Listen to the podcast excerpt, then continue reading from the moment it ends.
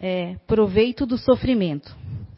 Aqueles que aceitam seu sofrimento com resignação, por submissão à vontade de Deus e visando a sua felicidade futura, não trabalham apenas para si mesmos? Podem tornar seus sofrimentos proveitosos aos outros? E a espiritualidade responde: esses sofrimentos podem ser proveitosos aos outros, material e moralmente. Materialmente, se pelo trabalho, privações e os sacrifícios a que se impõe contribuem para o bem-estar material de seu próximo. Moralmente, pelo exemplo que dão a sua submissão à vontade de Deus. Esse exemplo do poder da fé espírita pode induzir os infelizes à resignação, salvá-los do desespero e de suas consequências desastrosas para o futuro. Então, agora é com você, Júnior. Obrigado. Boa noite a todos. Essa leitura, ela tem uma ligação direta com o final da palestra. Né? Gravem o que foi dito ali sobre a importância e sobre a maneira de encarar o sofrimento. Depois eu vou, eu trouxe aqui um exemplo que eu acho um dos maiores exemplos sobre isso. É, eu vou mostrar para vocês no final. Aguardem. Gente, essa música que passou agora, antes da palestra, é uma música que todo mundo conhece, né? Tocando em frente do Almir Sater e do Renato Teixeira. E é uma música que traz uma mensagem muito edificante, como as boas músicas são, né? As boas poesias fazem isso. E por que que eu pedi para colocar isso aqui? a beleza, a arte, elas têm essa capacidade de nos transportar, de, de mudar o astral instantaneamente. Não é assim? Às vezes a gente pode não estar tá bem e de repente toca no rádio uma música que nos leva para uma outra época, que era uma época que lembra de momentos felizes, já muda tudo na hora, é igual virar uma chavezinha, não é? E essa música especialmente tem uma curiosidade, o Renato Teixeira e o o Almir Sater, ele estava jantando na casa do Renato Teixeira, foi lá para jantar, sem instrumento musical, sem nada, e aí começaram a dedilhar, tinha um, um violão jogado lá, começou a dedilhar algumas coisas e tal, e de repente começaram a escrever, um a escrever e o outro a fazer a melodia. Em dois minutos fizeram tudo. E foram jantar. A esposa do Renato Teixeira chamou ele para jantar, eles, né? E aí pronto, e de repente, quando ele voltou para casa, o Almissati, ele disse, o pessoal da casa dele perguntou, fizeram alguma coisa lá? Sim, a gente escreveu, a gente fez uma música. Ah é? Canta aí. Aí ele cantou e eles disseram, olha, não sei se foi a esposa, quem foi, foi a melhor música que você já compôs. E aí ele conta, ele disse, olha, essa música parece que foi psicografada, porque é impossível fazer isso em dois minutos. E tudo ao mesmo tempo né? Então, e ele considera isso, olha, isso foi um presente que a gente recebeu. E o presente não foi só para eles, né? Foi para todos nós. Então, às vezes, a espiritualidade usa dessas, desses superfúgios, vamos dizer assim, para chegar até nós e acalmar, né? Para chegar até nós e aliviar. Né? Às vezes a gente está num momento difícil, está num dia difícil, precisa de um alívio. Então, às vezes vem através de uma música, através de, um, de uma ligação de alguém, ou até de um, de um, de um sorriso, de um cumprimento, de um estranho na rua. Essa são coisas que são esses detalhes, esses momentos que a gente precisa dar valor, né? Porque às vezes a gente está tão acelerado e vai passando por cima de tudo e não se dá conta de que muitas vezes a gente segura por muito tempo esses sofrimentos dentro da gente. Quer ver, ó? Essa garrafinha aqui deve ter o quê? Agora não tem mais, mas se ela tivesse cheia, um meio quilo, certo? Se eu for segurar essa garrafinha aqui por dois minutos, sem problema nenhum. Por uma hora já vai ser complicado. Meu braço vai começar a doer. Não sei se eu vou conseguir. O dia todo nem pensar. Mas supondo que eu conseguisse por umas três horas segurar nessa posição aqui, meu braço já ia ficar dormente, doendo, quando eu largasse ela, o meu braço ia estar inutilizado por um bom tempo. Certo? É isso que acontece com as aflições da nossa vida quando a gente segura muito tempo as coisas que vão acontecendo. Todos nós temos, todos nós, todos nós, só não tem quem é mentiroso. todos nós temos aflições na vida. E elas fazem parte da vida. Por quê? Porque umas são expiações e outras são provas. Mas todas fazem parte e todos nós as temos. E aí, é importante, eu peço paciência para aqueles que já frequentam uma casa espírita, que já leram as obras, porque tem muita gente que está chegando, está vindo pela primeira vez, ou aqui presencialmente, ou então pela, pela, pelos vídeos, né, vão assistir pela primeira vez. E é importante a gente explicar que o Espiritismo nada mais é do que a voz dos Espíritos explicando o que Jesus e seus discípulos diziam antigamente, muitas vezes por parábolas, de uma maneira figurada para aquele povo atrasado. Hoje nós já podemos, já temos a capacidade de entender pela lógica. Então, hoje as explicações são diretas. Falam diretamente à nossa inteligência. E o Evangelho segundo o Espiritismo, que é nada mais é do que um, um grande compêndio aqui de psicografias, né, de mensagens e de instruções dos Espíritos, nos fala no capítulo 5 sobre justiça das aflições. E fala, quando fala de justiça das aflições, fala que tudo é uma questão de causa e efeito. Qualquer aflição que eu tenha hoje teve uma causa anterior. Né? O que eu estou sentindo agora é o efeito de uma causa anterior. Essa causa anterior, ela pode ser de várias, várias categorias, vamos dizer assim. Mas os espíritos amigos nos chamam a atenção para um tipo em especial que constitui a maioria das aflições atuais, eles classificam em, em, em, aflições atuais e aflições anteriores a essa vida. Olha só o que, que, o que, que os espíritos nos falam. Causas atuais das aflições. Ao buscar as origens dos males terrenos, percebe-se que muitos são a natural consequência do caráter e da conduta dos que os sofrem. Quantos homens caem por causa da sua própria culpa? Quantos são vítimas do seu desleixo, imprevidência, orgulho e ambição?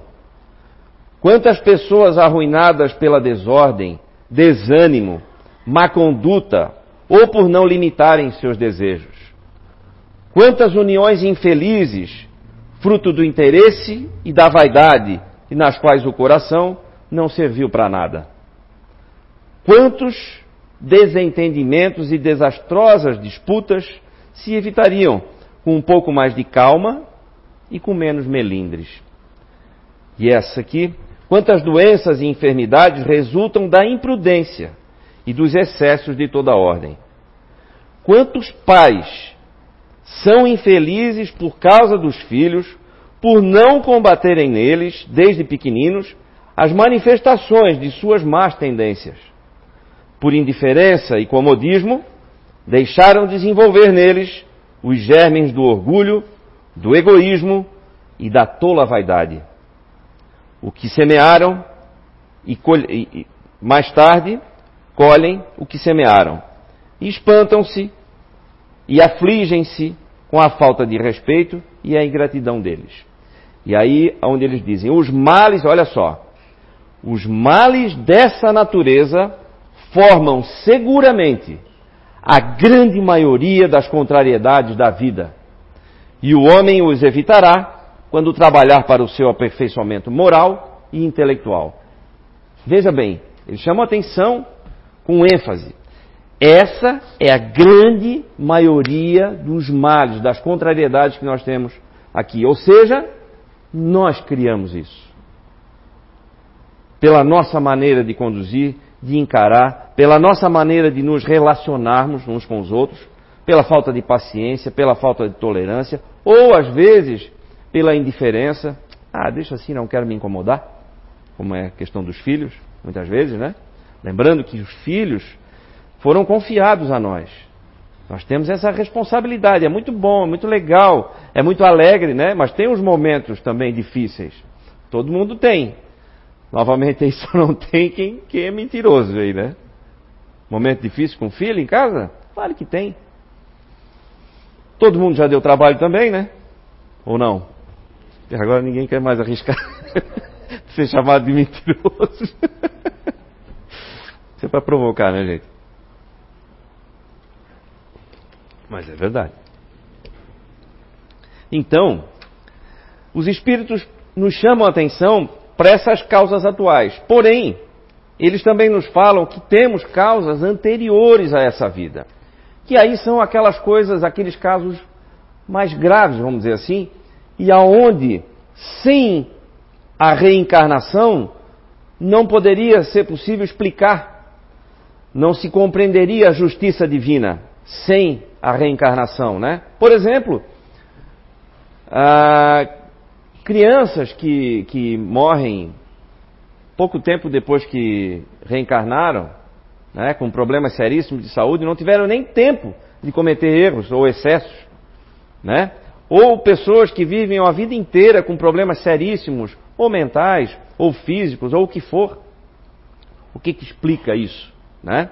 E aí os espíritos amigos nos colocam sobre, nos explicam sobre as causas anteriores das aflições, né? Que falam lá sobre deformidades, a idiotia, o cretinismo e tudo mais. E aí é importante a gente entender que a justiça das aflições, ela se refere a nós, mas também ela se refere a, ao nosso redor, né? Porque muitas vezes as pessoas perguntam, oh, mas como? Como é que aquele cara é tão ruim e vai tão bem na vida? né? A gente tem esse olhar muitas vezes, né? Quer ver, ó? Fala aqui, ó, para uns nada dá certo, enquanto para outros tudo parece sorrir. Né? Os espíritos escrevem aqui. Por quê? Por que disso, né? Então, tem as questões pessoais, quais são os erros, quais são as expiações e quais são as provas que eu escolhi passar. Então, essas são as coisas minhas. E quando eu vejo ao meu redor isso que parece injustiça, tem aí muito de, de incompreensão e tem também uma boa dose daquilo que a gente chama assim, né? A grama do vizinho sempre é mais verde, não é? Sempre. A empresa dele, nossa, é muito mais fácil de tocar, é mais lucrativa. A família dele é mais feliz. Né? Nossa, os filhos, aí sim que é filho, olha ali. Sempre do vizinho, a grama do vizinho é mais verde. Por quê? Porque a gente não consegue enxergar o que está por dentro das pessoas. A gente nem sabe o que que passaram, quais são as responsabilidades. Eu vejo o vizinho passando de carro importado, eu não sei as, as responsabilidades que ele tem. Às vezes ele, aquilo lá para ele nem tem valor nenhum. É porque muitas vezes está numa posição que até exige aquilo. É, enquanto que para mim é, nossa, ou então vou dizer assim, meu, está ostentando. Eu não sei. E não compete a mim julgar. Isso é um grande problema. Quando eu começo a prestar atenção na vida dos outros, eu, eu deixo a minha de lado, né? Aquilo que os espíritos falam, né? Em outras palavras, cuida da tua vida. Eu já repeti isso aqui, vou repetir de novo. Cuida da tua vida. Mas não é um cuida da tua vida xingando, você vai cuidar da tua vida. Não, cuida da tua vida. Cuida da tua vida. Por, exatamente quando a gente, a gente dispensa um cuidado maior para a nossa vida, nós passamos a ter uma vida melhor. Nós passamos a ter uma vida mais feliz. Isso é gradativo, é natural, é um passo a passo. É um progresso natural que todos vamos ter. Todos, sem exceção. Essa é uma boa notícia, né? Só que em velocidades diferentes, muitas vezes. Porque às vezes a gente fica segurando o problema por muito tempo. Segura, segura, segura, segura, e aquilo vai nos imobilizando, vai pesando. Pensar num problema, ok, mas não fica com ele o dia inteiro, a semana inteira, o mês inteiro. Está fazendo tudo que é necessário? Isso é uma pergunta importante. Eu estou fazendo tudo que precisa? Não posso fazer mais, então faça mais. Não, já fiz tudo ok, então tem que esperar também. Porque as coisas têm um tempo para acontecer. E nem sempre é o tempo que a gente quer que elas aconteçam, né? O tempo natural das coisas muitas vezes está em descompasso com o nosso, né? E aí isso gera uma ansiedade aí, né? Gera uma angústia muitas vezes. Mas a gente tem que aprender a esperar. E aí quando os espíritos nos falam sobre causas anteriores, olha o que eles falam aqui, ó. Os sofrimentos com que nos defrontamos na vida presente, devido às causas anteriores, são, na maioria das vezes, como também o são os das faltas atuais, a consequência natural de erros cometidos. Ou seja, por uma rigorosa justiça distributiva, o homem suporta o que fez os outros suportarem. Se foi duro e desumano, poderá por sua vez ser tratado duramente e com desumanidade. Se foi orgulhoso, poderá nascer em uma condição humilhante. Se foi avarento, egoísta, ou se fez mau uso da sua fortuna, poderá ser privado do necessário. Se for um mau filho, poderá sofrer com seus próprios filhos, etc. Por isso, justiça das aflições, porque é justo, é exato. Eu fiz, eu vou pagar. Agora, tem uma coisa que a gente chama de misericórdia divina, que o que, que é? Deus é tão bondoso com a gente, né? Ele nos dá prazo para pagar, sabia? a gente erra à vista, mas o pagamento pode ser parcelado. É? Às vezes a gente resolve não pagar tudo nessa daqui, então fica um pouquinho, fica um saldo, né? O saldo devedor para a próxima, não tem problema. Mas, olha só, a gente pensa que esgotou aí a bondade de Deus, não. Ele dá prazo e ele dá desconto se a gente antecipar o pagamento. Pague agora com 80% de desconto. É verdade. Vocês estão está escrito aqui. Olha, se, não sou eu que estou mentindo. se for mentira. Essa é a promessa. É isso que os espíritos amigos nos falam. É a recompensa. Então, justiça das aflições. Então, ah, eu posso estar olhando só para os problemas. Não, gente. O que está passando agora é pagamento. É prova, pode ser prova, mas pode ser pagamento. E pode ser as duas coisas ao mesmo tempo. Então, olha que legal. Se eu estou sofrendo agora, eu estou pagando. Depois eu me livro da dívida, eu vou ter uma vida mais feliz. Não é legal isso? Só que aí às vezes a gente pensa que não. E aí a gente se revolta, né? Muitas vezes, olha só. ai, ai, ai, ai. Uma das maiores faltas é justamente, olha só, aqui na parte que fala sobre bem e mal sofrer. Olha o que, que os Espíritos dizem. O desânimo, o desânimo é uma falta. Deus vos recusa consolações se vos falta coragem. Recusa consolações. Tá, mas eu tinha acabado de dizer que Deus era bom, né? Tava até prazo e tudo, agora está recusando ajuda? Quando falta coragem. Né? E quando falta ânimo. Olha só. Ah, tudo bem, estou desanimado, tudo bem. Precisa ter ânimo. Nós vamos estar sempre motivados? Não. Então é aí que eu tenho que ancorar as minhas atitudes do dia? Só vou agir quando eu estiver motivado? Não. Eu preciso de algo mais confiável, a disciplina. Porque a disciplina ela vai estar lá, criando os teus hábitos. Mesmo estando num dia ruim, eu preciso fazer o que tem que ser feito. Então vamos ancorar na disciplina, que é muito mais seguro do que eu depender apenas de motivação. Agora, desânimo é algo maior do que isso, né? E por que que Deus negaria consolação e apoio e ajuda a nós se nós não, não tivermos coragem e não tivermos ânimo? Porque a gente perde a conexão. Não é um capricho, é, é uma lei natural. Quando eu me revolto, inclusive tem o desânimo, tem, tem, tem a falta de coragem, tem a revolta. Isso é o oposto da resignação, é não aceitar. Quer ver? Imagine a cena.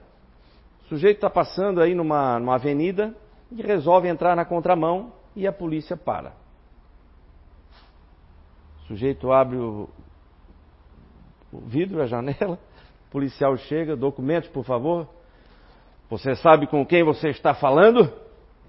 Já sai um daquele, né? O que, que é isso? Um carteiraço, né? Eu sou fulano de tal. Pode ser uma autoridade qualquer, um político, um desembargador, um juiz, um delegado, o que for. Isso é comum, a gente. Todo mundo aqui já viu noticiário na TV, né? De situações assim. Sabe com quem está falando? Cadê o seu nome? Vou anotar aqui, tá, tá, tá. ameaça. Por quê? Porque ele se acha diferente dos outros. Ele não precisa respeitar a lei que os outros respeitam. Ele está acima dessa lei. Né? E aí, logicamente, é? a infração está cometida, né? Mas ele pensa que pode burlar. Mais ou menos isso que a gente faz com Deus quando a gente diz assim: está sofrendo, né? Está passando por um perrengue, como a gente diz, uma dificuldade, e aí a gente diz assim: por que comigo? o que, que eu estou fazendo aí? Eu não estou dando um carteiraço em Deus? Não, comigo não. Olha aqui, não sabe quem eu sou? Não sabe com quem está falando? Eu não posso sofrer. Todo mundo pode, mas comigo não. Por quê? E aí, é ali que eu acabo de cortar a minha ligação com ele. Ou interromper temporariamente a minha ligação com ele. É aí que vem a recusa do consolo. É aí que vem a recusa do apoio, da ajuda. Nesse momento. Não, comigo? Por quê? Porque eu estou desconsiderando a perfeição. E Deus, não, tem uma falha aí. Porque está errada essa conta dele. é aí que eu interrompo essa ajuda. E às vezes a gente não se dá conta disso.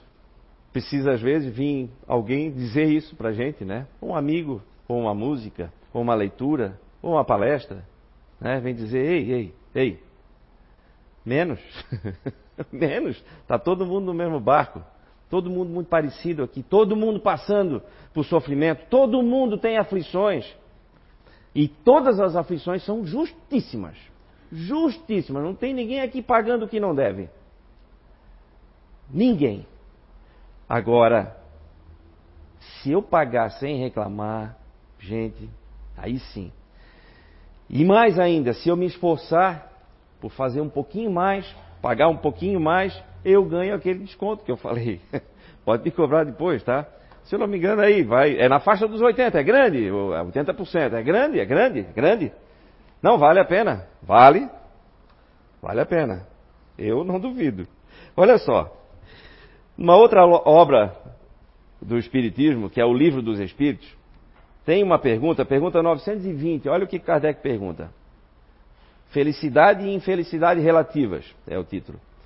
O homem pode desfrutar sobre a terra de uma felicidade com, completa? Não. Visto que a vida que lhe foi dada, visto que a vida lhe foi dada como prova ou expiação mas depende dele amenizar seus males e ser tão feliz quanto se pode ser sobre a terra. O que está dizendo aqui? Preciso me esforçar, é possível ser mais feliz, eu preciso amenizar o meu sofrimento. É diferente de comodismo. Resignação não tem a ver com comodismo. Ah, pois é, Deus quis. Não. Deus quer outra coisa. Deus quer que tu tenha uma vida boa. Deus quer que tu tenha uma vida feliz. Está sofrendo é porque errou. Então erra menos. Vamos aprender. Vamos aprender a viver melhor. Esse aqui é o detalhe. Se eu estou pagando uma dívida agora, e pode não ser dívida, gente, eu já falei aqui, pode ser prova, né? Mas se eu estou pagando agora, vamos com calma, que isso acaba logo. E aí eu tenho uma vida linda e maravilhosa. Mar de rosas aí pela frente. Não mas muito melhor, com certeza. Então eu tenho que cuidar do que eu estou fazendo agora. Se o que eu sofro agora é algo que aconteceu ali atrás, então eu cuido do que eu estou fazendo agora para não sofrer lá na frente. Bem lógico, né? Não parece? Parece, né? E é lógico mesmo. Essa é a conta. É uma contabilidade mesmo. Né? Para todo mal que eu faço, eu preciso reparar com o bem. Está aqui. Fala aqui sobre a justiça distributiva eu vou sofrer aquilo que eu fiz os outros sofrerem. Para quê? Para não errar mais. Eu eliminar aquilo ali. Isso não é vingança. Isso é contabilidade. A contabilidade divina. Viu? Novamente, vamos lá. Ele sabe fazer conta.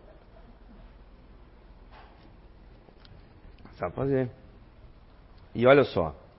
Como é que estamos de orar? Ah, estamos tranquilo. Ah,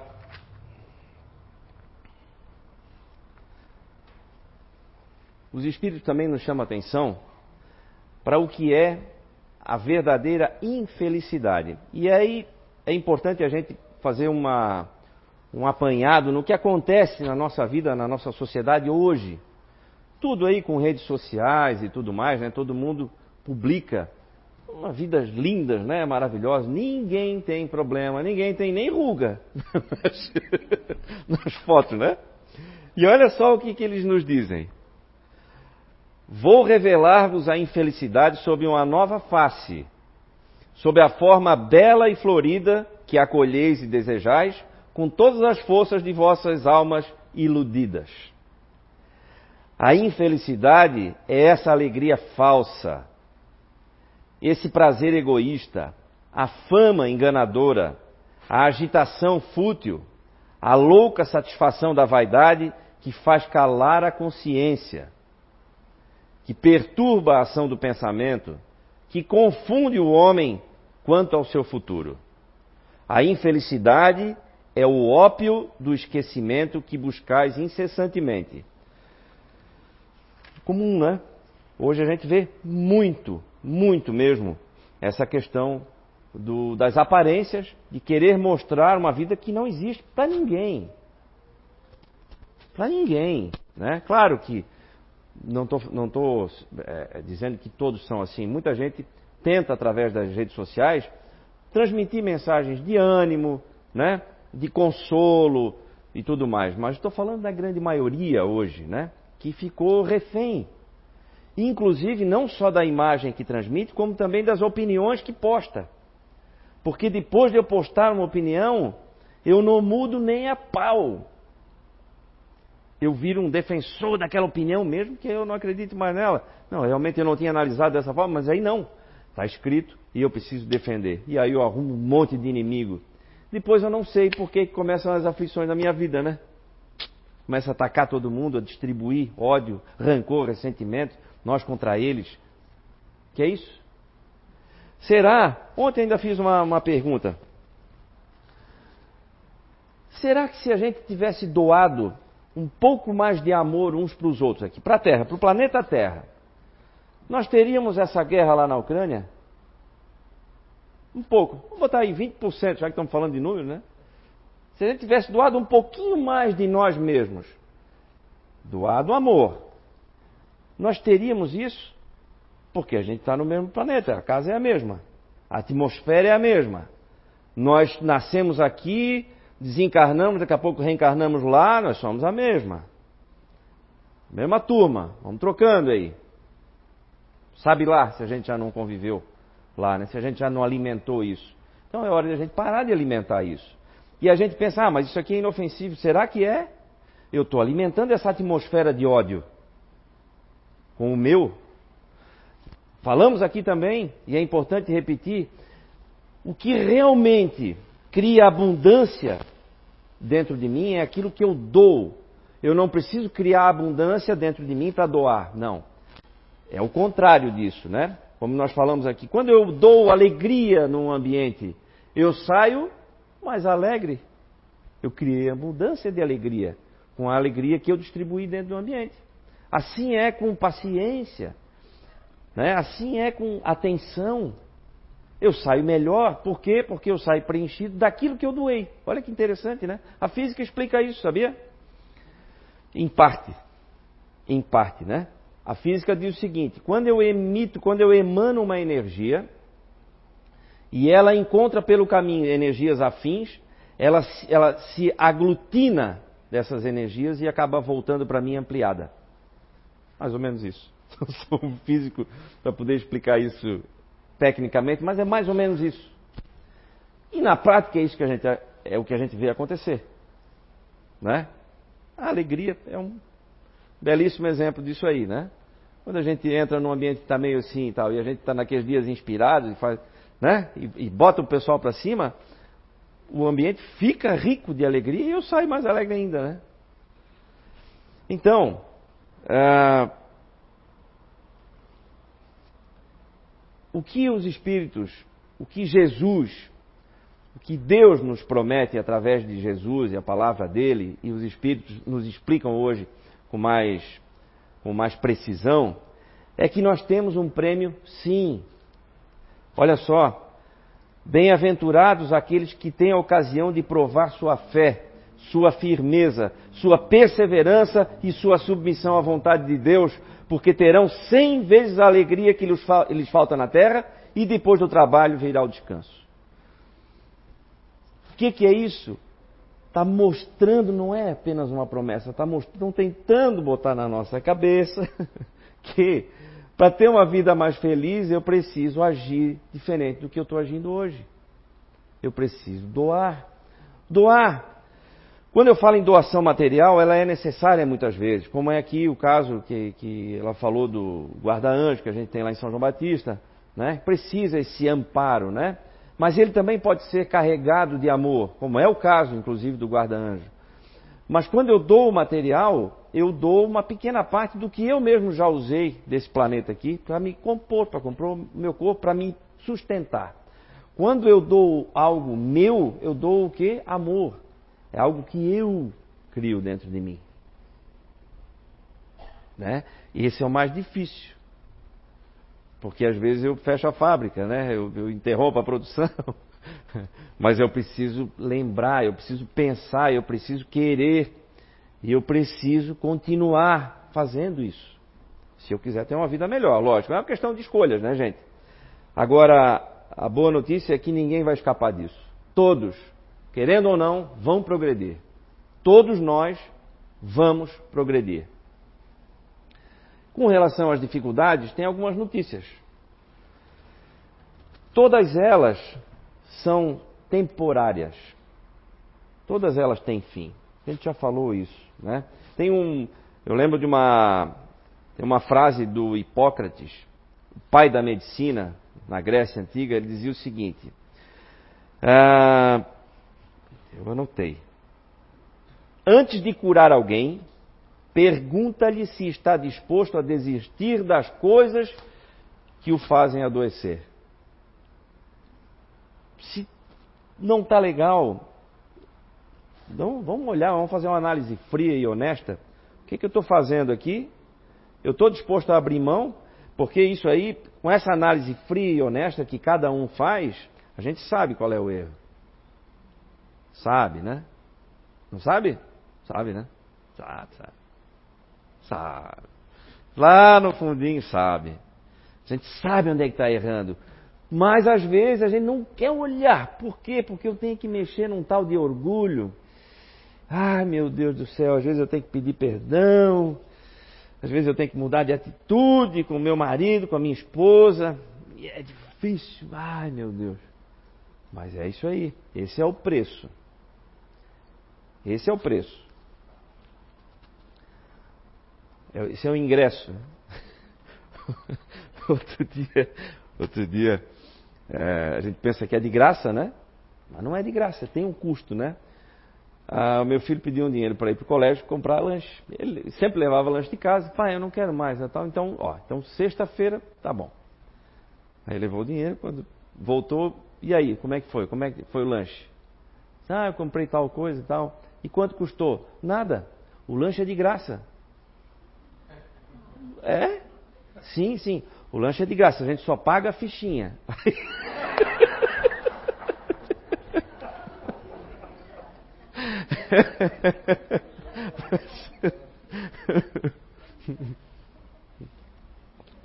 então, gente, a felicidade é de graça. Só tem que mudar as atitudes. Né? Ela é de graça mesmo. Mas a gente tem que mudar um pouquinho o rumo da prosa aí, né? Essa é, a, é a, não é a, nem a proposta, essa é a instrução que eles nos dão o tempo todo de diversas maneiras, porque cada um compreende de um jeito diferente mesmo. Cada um de nós está numa fase diferente da vida. Né? Cada um de nós está num ritmo diferente. Uns estão mais agitados, outros estão parados demais. E aí a gente vai compreendendo a vida de maneiras diferentes, e aí eles fazem esse, esse, esse leque gigantesco aí de instruções, falando da mesma coisa, de um jeito diferente, para atingir o maior número possível. Então é importante o nosso esforço em compreender isso que a espiritualidade nos faz. Esse é o prêmio prometido. Existe esse desconto que eu falei. E está, então, nas nossas mãos mudar a nossa vida, ter uma vida mais feliz. Como eu falei, os problemas de cada um são diferentes. A chuva para o peixe é irrelevante, já para a formiga é terrível. Né? Para cada um, nossa, pode parecer, ai meu Deus, coitado, está passando. Para ele não é nada aquilo ali, já está noutra, já está pensando em outra coisa. Nossa, coitado, anda de cadeira de roda. É diferente. E eu não tenho que me preocupar com isso, eu tenho que me preocupar é comigo. Eu vou encerrar com um vídeo aqui, esse vídeo eu quero que vocês prestem atenção, com certeza vocês já viram também, mas é importante a gente prestar atenção na lição dessa mulher aqui, Virgínia Carneiro. Eu tive pólio que é a paralisia infantil, aos 10 meses. Fiquei paralítica dois anos, fui muito doente fisicamente, fui muito rejeitada, ninguém acreditava em mim, eu tinha que lutar para provar que eu era capaz de fazer as coisas. Toda hora eu escutava meus pais dizerem: Ih, dessa vez essa menina vai. A menina está aqui com 85 anos e não sei quando é que eu vou ainda. Lá em Belo Horizonte, onde eu nasci, Nessa ocasião, a única aleijada que nós conhecíamos era eu. Eu achei que Deus confiara em mim para alguma coisa. E essa certeza não me deixou acreditar nas três frases que eu mais escuto na vida. Você não pode. Se você não fosse assim, quando você melhorar? Se eu quisesse, eu não faria nada na vida. Ninguém ia me cobrar. Eu não podia. Se eu não fosse assim, eu sou assim. Quando melhorar, hum, nunca melhorei. Cada vez eu estou pior. Essa garra me fez com que eu não acreditasse na minha mãe quando ela dizia que eu jamais me casaria. Minha filha, que rapaz vai te namorar com essas pernas tortas? Que marido vai querer uma esposa aleijada? Mas logo em seguida chegaram cartas dos médicos que me acompanhavam e meu pai me mostrou uma, uma das cartas. Imagina, o coração dela é grande do lado direito, a coluna em forma de interrogação, a bacia toda torta, a perna direita não tem musculatura para baixo, a esquerda para cima. Se tentar ter filho, vai morrer no parto. E eu casei com Paulo, fomos casados 56 anos. E seis milagres aconteceram. Seis filhos nasceram. Nasceu o Paulo Elísio Lingote, que faria agora 67 anos. Tá ali ele faleceu há sete anos atrás. Nasceu a Melina, a Virgínia Helena, que eu perdi dez dias depois que eu completei 21 anos. Eu perdi minha filha Virgínia Helena. Nasceu o Luiz Alberto, nasceu a Virgínia Tereza, que me deu problema. E apesar dos médicos terem dito que eu jamais poderia ter filhos, dez anos depois eu tive um temporão. Tenho nove netos e oito bisnetos. O Paulo morreu em 40 minutos.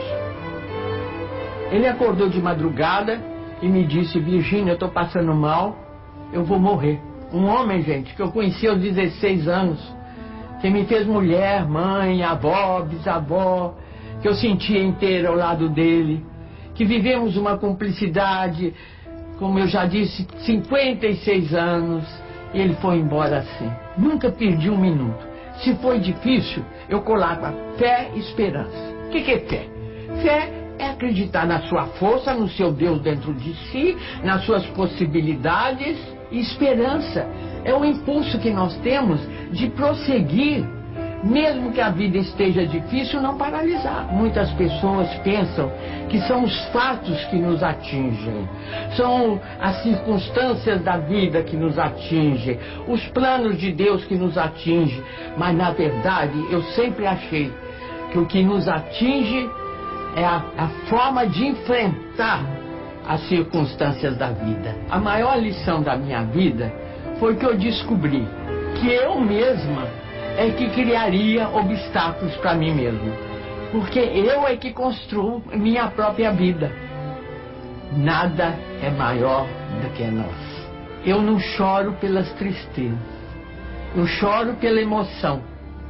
Um balé, uma orquestra, um grande teatro me emociona muito. A emoção me faz chorar. A tristeza me faz crescer. Fantástico, fantástico. A palestra resumida em quatro minutos aí. Né? Pelo exemplo de vida, porque aqui tem moral para falar, né? Aqui não é o que leu e está reproduzindo aqui, não. Aqui está falando da vida dela. E aí, meus amigos, eu vou encerrar uma frase aqui do um personagem, o Dom Quixote do Miguel de Cervantes, você já deve ter ouvido, né? Eu vou adaptar ela. Diz o seguinte, ó: Como não tens experiência das coisas do mundo, todas as coisas que têm alguma dificuldade parecem impossíveis para ti. Confia no tempo e em Deus, que dá doces saídas para muitas amargas dificuldades. Ótima reflexão.